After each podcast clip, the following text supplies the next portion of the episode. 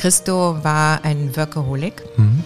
Ähm, ich denke mal, bei ihm war es, als er den Gasometer betreten hat, Liebe auf den ersten Blick, weil tatsächlich dieser große, weite Raum hat ihn absolut inspiriert. Mhm. Und er konnte seine Kunst dort wirken lassen.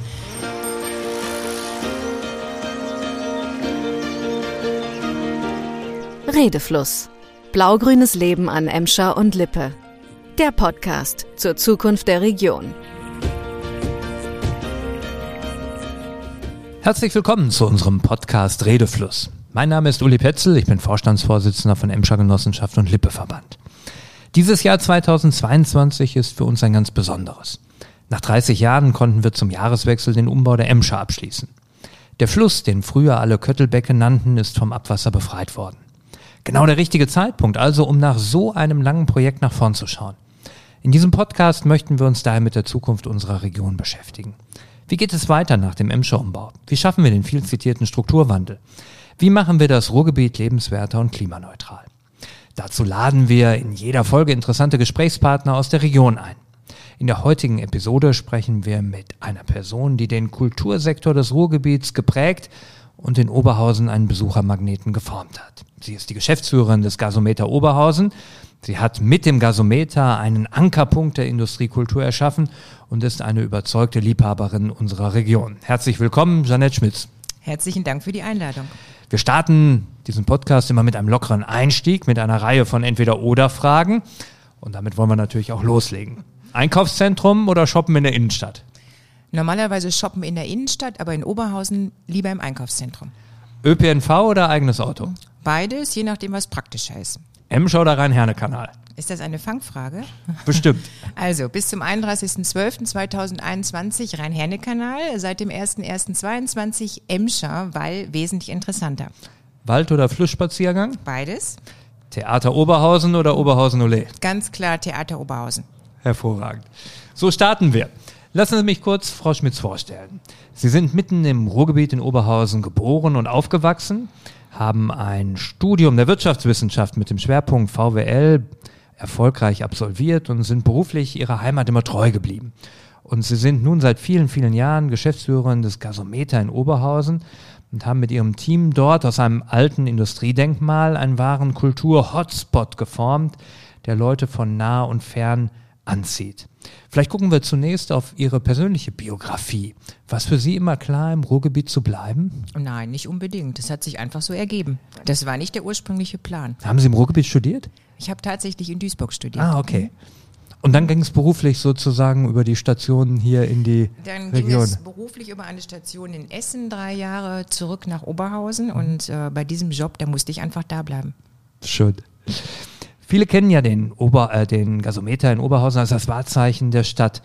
Aber vielleicht für diejenigen, die davon, das sind sicherlich sehr wenige, noch nichts gehört haben, wie würden Sie den Gasometer beschreiben? Der Gasometer wurde 1929 erbaut und ist mit 117,5 Metern Höhe und einem Fassungsvermögen von 347.000 Kubikmeter der größte Speicher für Gichtgas in Europa gewesen. Man muss sich das so vorstellen, von außen sieht er eigentlich aus wie eine überdimensional große Blechdose. Also wirklich, wenn man ähm, ihn von außen sieht, gar nicht spektakulär. Aber wenn man das Innere betritt, das Innere sieht aus wie eine Kathedrale, einfach sagenhaft. Das ist eine kurze Zusammenfassung. Mhm. Seit wann gibt es den Gasometer eigentlich und wie ist es dazu gekommen, dass er dann kultureller Ort wurde? Also der Gasometer wurde 1929 tatsächlich erbaut und diente zur Speicherung von Gichtgas. Dieses Gichtgas äh, fiel in den nahegelegenen Hochöfen an und wurde dann zwischengespeichert und bei Bedarf wurden die umliegenden Industrieanlagen des Gasometers damit versorgt. Also es war wirklich ein Zwischenspeicher und er wurde aus ökonomischen Gründen eigentlich gebaut. Mhm. War dann während des Krieges wurde er nur leicht beschädigt. Nach dem Krieg bei den Reparaturarbeiten fing er allerdings Feuer und musste bis auf das Fundament abgetragen werden. Wurde dann 1949 wieder aufgebaut und war in Funktion bis 1988. Und dann gab es eine ganz intensive Diskussion auch in der Bevölkerung. Was macht man mit einem alten, ausrangierten Gasbehälter? Es gab Überlegungen wie Einbau eines Planetariums es gab auch den Vorschlag, einen Indoor-Golfplatz dort zu installieren. Also ich glaube, man hätte irgendwie nach oben schlagen müssen. Hm. Erst 1988, also 89 dann eigentlich, als die internationale Bauausstellung Emscher Park gegründet wurde, mit ihrem Chef, Professor Karl Ganser, kam der erste wirkliche Vorschlag ähm, aufs Tablett und das war tatsächlich die Umwandlung in eine Ausstellungshalle. Und seit 1994 ist der Gasometer eine Ausstellungshalle. Insgesamt konnten Besucher sich ja inzwischen im Laufe der Jahre an 17 verschiedenen Ausstellungen erfreuen zu ganz unterschiedlichen Themen.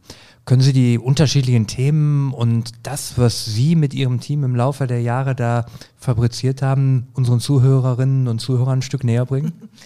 Also die ersten Ausstellungen kennen vielleicht immer noch ganz, ganz viele Ruhrgebietler. Das war nämlich die erste Ausstellung war Feuer und Flamme. Feuer und Flamme erzählte die Geschichte des Ruhrgebietes und eigentlich hört sich das relativ langweilig an. Mhm. Eine historische Ausstellung, die die Entwicklung der Schwerindustrie erzählt. Aber die Ausstellungsmacher um Uli Borsdorf, Franz Josef Brüggemeier und Jürg Steiner hatten diese Ausstellung so interessant gestaltet, nämlich anhand von Alltagsgegenständen, die man hier im Ruhrgebiet auch kannte. Also auch ich habe dort den Toaster gesehen, der genau auch bei meiner Oma in der Küche stand. Und das war ein Erfolgsrezept. Also so fand eigentlich die erste Ausstellung statt, die noch von der Internationalen Bauausstellung initiiert worden war. Die nächsten Ausstellungen, Ich Phoenix, eine Kunstausstellung oder Der Traum vom Sehen, eine große Fernsehausstellung zur Erfindung des Fernsehens und Entwicklung des Fernsehens, folgten danach und dann kamen einige Kunstausstellungen. Ähm, meine Lieblingsausstellung 1999, Christo. Christo, der international mhm. große Künstler bei uns im Gasometer mit The Wall. 13.000 knallbunte Ölfässer wurden mhm. einfach aufeinander gestapelt, teilten aber den Gasometer dann in zwei Hälften. Es war eine Wand, knallbunt, 26 Meter hoch, 68 Meter breit. Mhm. Also eigentlich ein ganz, ganz tolles Erlebnis. Christo ist ja eine ganz große Nummer in der internationalen Kunstszene. War das für den Gasometer sozusagen über die Ruhrgebietsebene hinaus der große Durchbruch? Also sicherlich war der Besuch von Christo und dann seine Kunstausstellung, also sein Kunstwerk bei uns im Gasometer, der Durchbruch auf internationaler Ebene. Mhm. Vorher waren wir doch mehr auf das Ruhrgebiet und auf die Bundesrepublik beschränkt, aber mit The Wall und dann 2013 auch dem Big Air Package ist es wirklich gelungen, internationale Presse nach Oberhausen zu ziehen in den Gasometer. Mhm und ähm, tatsächlich aber auch internationale Besucher. Also es gab Besucher, die kamen für einen Tag, die flogen aus Rom für einen Tag mal eben nach Oberhausen ja. und dann abends wieder zurück. Hat sich das eigentlich auch in den Zuschauerzahlen, also in den Besucherzahlen ausgedrückt, dass so eine Christo-Geschichte auch höhere Besucherzahlen hat? Ich weiß, ich versuche sie zu locken, aus dem Nähkästchen zu plaudern, als andere Ausstellungen? Oder das ist das der Preis, den man ja. zahlen muss, wenn man internationale Künstler mhm. holt, dass man zwar internationale Aufmerksamkeit hat, aber vielleicht dann nicht die ganz großen Zuschauerzahlen? Also wir hatten wirklich sehr, sehr gute Besucherzahlen. Eigentlich haben wir immer bei den Ausstellungen sehr gute mhm. Besucherzahlen. Ähm, aber im Ruhrgebiet ist Kunst auch teilweise ein schwieriges Gebiet. Ich kann mich sehr, sehr gut daran erinnern, beim Big Air Package in 2013 wurde ich angerufen von einer Dame hier aus dem Ruhrgebiet und die fragte dann, was sehe ich denn da? Ist das nicht nur ein weißer Sack? Was soll ich denn dann da? Mhm. Also dieses Verständnis, ähm, das kann man nicht immer unbedingt erwarten, aber die Ruhrgebietler sind sehr offen und von daher hatten wir Hunderttausende von Besuchern. Mhm. Aber ich gebe zu, bei Wunder der Natur 2016 hatten wir wesentlich mehr Besucher. Mhm. Jetzt kann man ja bei so einer Zusammenarbeit mit so einem international bekannten Künstler alle Vorurteile dieser Welt nochmal rausholen. Ist das schwierig? Ist er schwierig? Wie läuft sowas ab? Können Sie uns ein bisschen was verraten, wie das so ist? Also die Zusammenarbeit mit Christo war wirklich total einfach und es hat wahnsinnig Spaß gemacht. Christo war ein Workaholic. Mhm. Ähm, ich denke mal, bei ihm war es, als er den Gasometer betreten hat, Liebe auf den ersten Blick, weil tatsächlich dieser große, weite Raum hat ihn absolut inspiriert. Mhm. Und er konnte seine Kunst dort wirken lassen. Es können auch nur Künstler mit diesem Raum wirklich klarkommen, die groß denken. Und man muss mit dem Raum denken. Also mhm. man darf nicht gegen den Raum arbeiten. 1999 bei The Wall war seine Frau Jeanne-Claude damals mit dabei. Bei ihr war es nicht Liebe auf den ersten Blick. Ich würde sogar sagen, eher auf den dritten Blick, noch nicht mal auf den zweiten Blick. Ich kann mich sehr gut erinnern, sie rief mich mal an und ähm, sagte, Janet, hier gibt es Tiere im Gasometer. Das geht überhaupt nicht. Und ich dachte sofort an die Tiere mit dem langen Schwanz. Wir liegen ja in der Nähe des Rhein-Herne-Kanals und es war Sommer und alle Türen waren geöffnet. Aber tatsächlich waren es nur Mücken. So, also, so. Und irgendwann, es hat also doch längere Zeit gedauert, aber Jean-Claude hat mir dann irgendwann später mal gesagt, Jeanette, du hast das größte Museum der Welt und du weißt es nicht. Na, schön. Das ist natürlich eine tolle äh, Liebeserklärung. Wie muss ich mir das vorstellen? Wie läuft die Vorbereitung ähm, auf eine Ausstellung, auf den Prozess der Themenfindung ab? Hm, das ist sehr unterschiedlich. Das hat sich im Laufe der Jahre eigentlich auch sehr gewandelt. In den ersten Jahren wurden uns Ausstellungen vorgeschlagen, wie zum Beispiel Feuer und Flamme, die auch von der IBA ja äh, finanziert wurde, wie bereits gesagt, oder die erste Triennale mit Ich Phoenix dann kam nochmal der Traum vom Sehen von RTL vorgeschlagen und nochmal die Endpräsentation The Wall. Schon danach, im Jahr 2000, gab es die erste große Fußballausstellung zum 100-jährigen Bestehen des DFB. Das war schon ein Vorschlag, den wir dem DFB unterbreitet haben. Und in der Folge war es dann eigentlich immer so, dass die Ideen und Vorschläge tatsächlich größtenteils aus unserem Team kamen. So, dann arbeiten wir daran, versuchen eine Idee zu mhm. entwickeln, ähm, prüfen, ob das realistisch ist, prüfen natürlich auch die Finanzierbarkeit. Mhm. Und das hat sich im Laufe der Zeit dann immer weiterentwickelt. Sie müssen eigenwirtschaftlich tätig sein, wenn ich das richtig verstanden habe. Ja, wir erhalten vom Land Nordrhein-Westfalen und vom RVR über eine Förderung, eine Finanzierung zur Grundsicherung des Gasometers und der Gasometer ist ja gerade saniert worden, also auch diese Sanierung ist natürlich gefördert worden. Aber ansonsten müssen wir tatsächlich alles erwirtschaften und insbesondere müssen wir die Ausstellung komplett selber finanzieren. Das heißt, wir sind auch, wenn man das jetzt auch weiter verfolgt, wir sind auf die Eintrittsgelder angewiesen. Und das ist sicherlich gar nicht einfach, äh, immer etwas zu konzipieren, wo man nicht weiß, Sie werden ja auch einen langen Vorlauf haben, ein, zwei Jahre, bis eine Ausstellung Jahre, fer ja. fertig ist. Mhm. Dann weiß man ja auch gar nicht, was aktuell gefragt ist. Da gehen Sie auch ins Risiko. Wir gehen ins Risiko, aber bis jetzt ist es ja immer gut gegangen. Das spricht jetzt für Sie und Ihr Team. Ähm, haben Sie die Corona-Krise als Ausstellungsmacherin auch ähm, erleiden müssen? Nein, also bei, bei, uns im Ruhrgebiet würde man sagen, wir haben mehr Glück als Verstand gehabt, hm. weil der Gasometer musste saniert werden und die Sanierung war für das Jahr 2000, also für das Ende des Jahres 2019 vorgesehen und dann für zwei Jahre. Und es fiel genau in die Corona-Zeit. Das war hm. natürlich nicht geplant, aber der Gasometer war sowieso geschlossen, also geplant geschlossen. Ja. Und deswegen, wir haben so viel Glück gehabt. Hm. Ich habe jeden Tag zehn Kreuzzeichen gemacht. Das kann ich mir gut vorstellen. Ähm, wir ähm, schauen natürlich auch ein Stück immer, Sie haben das gerade angesprochen, auf die Ruhrgebietstypischen Elemente. Sie haben gerade gesagt, ähm, dass die ähm, internationale Bauausstellung, die Karl Ganser ins Leben gerufen hat, mit Unterstützung des damaligen Städtebauministers Christoph Zöpel, ähm, eine ganz wichtige prägende Funktion fürs Ruhrgebiet hat. Wie würden Sie das beschreiben? Ist Industriekultur etwas, was die Bürgerinnen und Bürger im Ruhrgebiet identitätstechnisch verbindet? Auf jeden Fall. Also einerseits ähm, ist es eine Verbindung zur Vergangenheit und diese Vergangenheit wird hier im Ruhrgebiet ähm, eigentlich geliebt. Man hat ja damit hm. gelebt. Und jetzt wird diese Vergangenheit aber durch die Industriekulturstätten transformiert in neue, lebendige Formen. Hm. Und das ist das Spannende. Also es ist ja nicht so, dass wir diese Industriestätten einfach nur konservieren und es bleibt mhm. so, wie es ist, sondern wir hauchen diesen Industriestätten neues Leben ein. Mhm. Und das ist eigentlich die neue Identifizierung mhm. der Ruhrgebietsbevölkerung mit dem Ruhrgebiet. Mhm. Und ich denke auch in der Außendarstellung. Also das macht das Ruhrgebiet ja wirklich so interessant. Ja. Das Ruhrgebiet hat ja auch gerade einen leider wenig erfolgreichen Prozess hinter sich äh, beim Thema UNESCO-Welterbe wo die Region sich ja äh, auf den Weg machen wollte, äh, gemeinsam die ursprünglichen Infrastrukturachsen, die es gab, die ein, ein besonderes Wahrzeichen sind, wo ja auch ähm, Landscape and Transformation ursprünglich gedacht wurde als, als Welterbe zu prämieren, Da ist man ja an der Uneinigkeit im Revier und an den politischen Widrigkeiten mit Düsseldorf gescheitert. Wie haben Sie diesen Prozess erlebt? Hätte Ihnen das geholfen?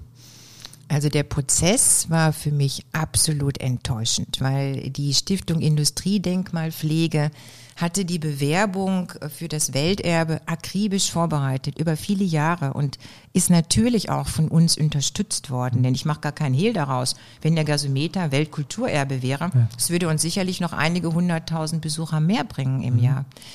Und wir konnten es wirklich überhaupt nicht nachvollziehen, warum es in der Politik auf einmal eine solche Diskussion gab, warum diese Bewerbung nicht weiterverfolgt wurde.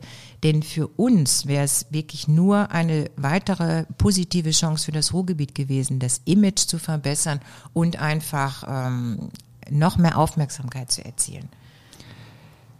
Wir haben in unserem Podcast immer auch eine Bürgerstimme dabei, wo wir genau diese Fragestellungen, die wir hier diskutieren, auch nochmal von außen spiegeln lassen wollen. Und jetzt spielen wir mal ähm, die Bürgerstimme ein. Die Frage lautet, ist die Industriekultur hier im Revier in NRW noch interessant genug für Besucherinnen und Besucher?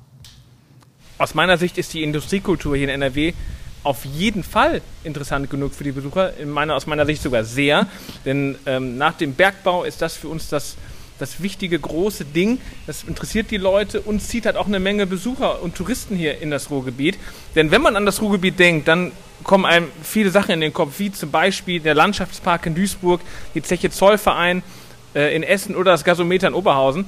Und das zieht nicht nur Touristen an, sondern ist auch für die Wirtschaft, für die ansässige Wirtschaft hier im Ruhrgebiet besonders wichtig. Und deswegen glaube ich, dass äh, das auch in Zukunft ein sehr, sehr wichtiger Bestandteil für die Menschen hier im Ruhrgebiet sein wird. Das war eine sehr positive Stimme. Es gibt aber auch immer wieder ja kritische Stimmen, die nicht wirklich ein gutes Haar der Fokussierung des Ruhrgebiets auf Industriekultur lassen. Und damit werden dann weniger die hohen Kosten angesprochen, sondern eher eine gewisse Glorifizierung des Vergangenen, während sich vielleicht niemand auf den Weg macht, eine neue Identität für das Ruhrgebiet zu prägen. Wie würden Sie diese beiden Positionen für sich bewerten? Naja, eigentlich habe ich das vorhin ja schon gesagt. Für mich sind die neuen Industriekulturstätten, so wie wir sie heute kennen, einerseits ein Bezug zur Vergangenheit, aber ein sehr lebendiger Bezug.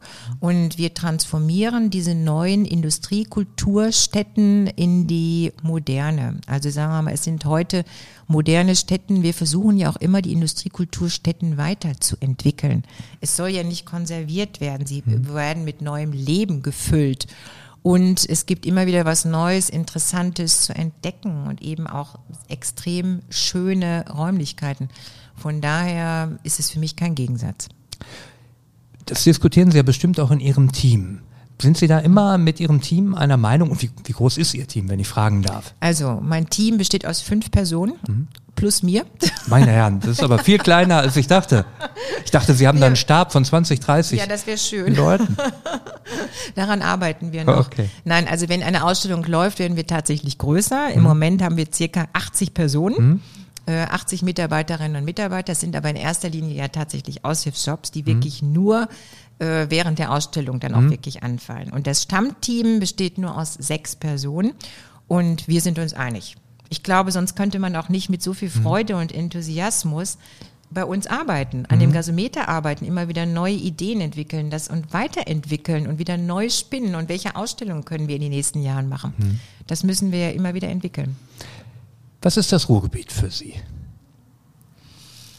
Was ist das Ruhrgebiet für mich? Also, für mich ist das Ruhrgebiet, das hört sich jetzt vielleicht schon ein bisschen abgegriffen an, aber tatsächlich eine Metropole, eine sehr sympathische Metropole mit fünf Millionen Bewohnern, sehr offen, sehr unkompliziert, sehr direkt und absolut spannend. Und für mich, ich finde es wahnsinnig gut, dass ich nicht erst eine halbe Stunde fahren muss, bis ich in der nächsten Stadt bin, sondern dass es hier ein so breit gefächertes Kulturangebot gibt. Ist für mich spitzenmäßig. Mhm. Also Sie merken schon, ich bin eine echte Oberhausenerin. Hervorragend. Gucken wir noch einmal, bevor wir auf Oberhausen natürlich auch kommen, noch mal ein Stück aufs Ruhrgebiet. Welche Herausforderungen, glauben Sie, hat das Ruhrgebiet für die nächsten Jahrzehnte? Woran müssen wir arbeiten? Also ich hatte immer den Eindruck, wenn es ein großes Projekt gab, wie beispielsweise die internationale Bauausstellung, wie die Kulturhauptstadt, wie jetzt die Renaturierung mhm. der Emscher oder wie hoffentlich auch die internationale Gartenausstellung, dann hat das das Ruhrgebiet zusammengeführt. Wesentlich mehr zusammengeführt als in normalen Zeiten, wenn mhm. es kein Projekt gab. Dann haben alle an einem Strang gezogen und dann hat man auch gemerkt, welche Kraft das Ruhrgebiet entwickeln mhm. kann oder konnte. Und das fände ich ganz, ganz wichtig, dass also wirklich die einzelnen Grenzen überwunden werden, dass an der Mobilität gearbeitet wird und dann könnte das Ruhrgebiet eine ganz, ganz andere Kraft meines Erachtens entfalten. Ja. Aber wir brauchen eben immer große Ziele. Also ich weiß ja mhm. nicht, was Sie demnächst jetzt renaturieren möchten, aber so das wäre schon nicht schlecht. Wir machen alles als Äpfel Genossenschaft, das verspreche ich Ihnen. ähm, aber Spaß beiseite, man könnte ja auch sagen, dass wir es ähm, dass wir es nur dann schaffen, zusammenzuarbeiten, ähm, wenn wir ein Projekt haben, also dass wir eigentlich eine Festivalisierung des Fortschritts erleben und nicht eine strukturelle Verankerung des Fortschritts.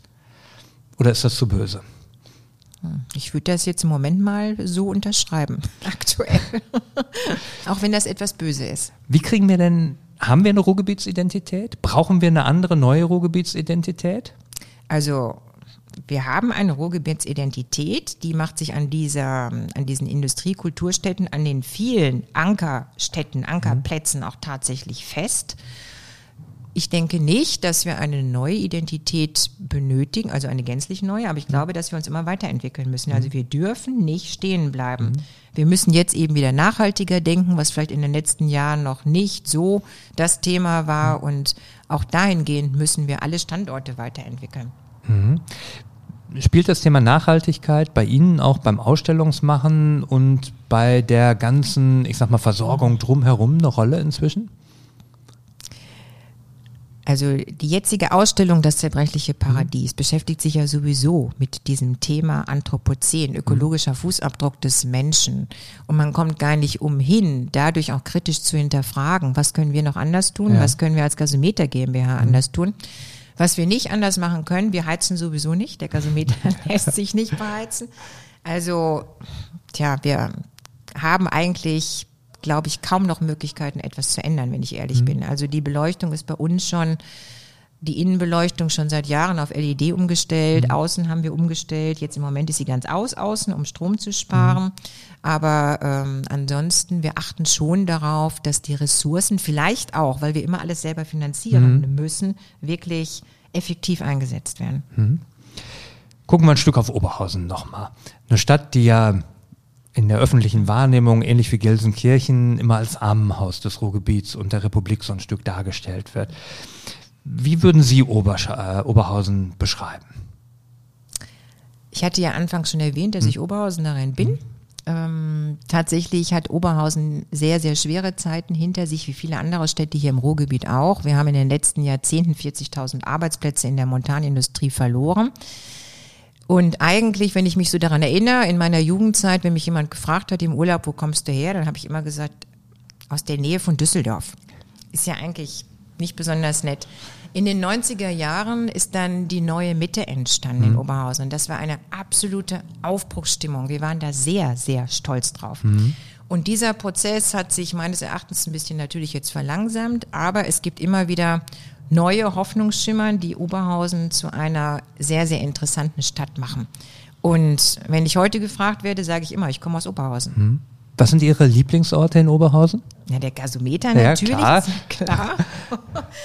Ach, da gibt es ganz viel. Also natürlich die großen Kulturstätten wie das Theater Oberhausen oder das Ebertbad. Ich gehe auch gerne ins Zentrum. Mhm. Und wenn ich ehrlich bin, wir haben sehr, sehr viel Natur. Wir wohnen ganz in der Nähe mhm. äh, des Waldes. Also auch da Fahrradfahren oder spazieren gehen, Kaisergarten.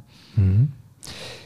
Gleichzeitig leidet Oberhausen natürlich auch wie alle anderen Städte an den Problemen ähm, des Onlinehandels, die klassischen Innenstädte sterben so ein Stück ab. Allgemeine Tendenz, spüren Sie das auch in Oberhausen? Gibt es da andere Bewegungen? Wie, wie würden Sie diese, diesen in, den, in der öffentlichen Diskussion immer wieder äh, aufgebrachten Gegensatz zwischen Innenstadtentwicklung und, und Zentro beschreiben? Also ich habe einige Zeit in der Innenstadt von Oberhausen gelebt, bevor das Zentrum tatsächlich gebaut wurde. Und schon damals gab es auf unserer Haupteinkaufsstraße, der Marktstraße, Schwierigkeiten. Ich glaube, dass man nicht sagen kann, dass das Zentrum verantwortlich ist für den Niedergang des Oberhausener Zentrums, sondern dieser Niedergang wurde vielleicht beschleunigt durch den Bau des mhm. Zentrums. Aber heute würde ich mich fragen, wo würde Oberhausen stehen, wenn es kein Zentrum mhm. und keine neue Mitte geben würde. Denn wenn ich nach links und nach rechts schaue, dann sehe ich, dass die anderen Städte wie Mülheim oder Bottrop oder alle anderen Nachbarstädte mit ähnlichen Problemen in den Innenstädten zu kämpfen haben. Also von daher ist es für uns ein mhm. absoluter Glücksfall, dass es die neue Mitte gibt. Gucken wir noch mal ein Stück auf die neue Mitte, auf die Emscher Insel, auf den Rhein-Herne-Kanal, auf die Emscher selbst, mhm. ähm, auch mit dem Gelände der ähm, Landesgartenschau. Ähm, hat das für die Entwicklung von Oberhausen auch eine Bedeutung, einen Fortschritt gebracht? Ja, natürlich. Also es ist eine Lebensqualität, die wir dadurch erreicht haben, die wir uns früher nie hätten denken können und das wirklich sehr, sehr zentral. Mhm. Und es trägt zum positiven Image von Oberhausen bei. Mhm. Also insofern, wir hätten nichts dagegen, wenn es noch weitere Ideen gibt. Gucken wir ein Stück nach vorne auf das, was kommt. Die aktuelle Ausstellung ist wegen des großartigen Publikumserfolgs nochmal bis November, glaube ich, nächsten Jahres verlängert worden. Mhm. Aber Sie werden ja wahrscheinlich schon an dem nächsten großen Coup basteln. Können Sie schon was verraten? Ja, wir basteln schon an der nächsten großen Ausstellung. Klar, wir mhm. haben wirklich einen Vorlauf von mindestens zwei Jahren. Und ähm, es gibt ein ganz tolles, interessantes Thema und ich kann schon so viel verraten. Wir werden die Ausstellung vor den Osterferien 2024 eröffnen. Das hört sich gut an. Dann sprechen wir uns vorher auf jeden Fall wieder. Frau Schmitz, danke für Ihre Zeit und das Gespräch. Sehr, sehr gerne. Und meine Damen und Herren, wie immer, wenn Ihnen der Podcast gefallen hat, dann liken Sie uns, dann abonnieren Sie uns, dann hinterlassen Sie gerne einen guten Kommentar. Und ansonsten gilt der alte Satz, alles bleibt im Fluss und wir bleiben am Ball. Glück auf!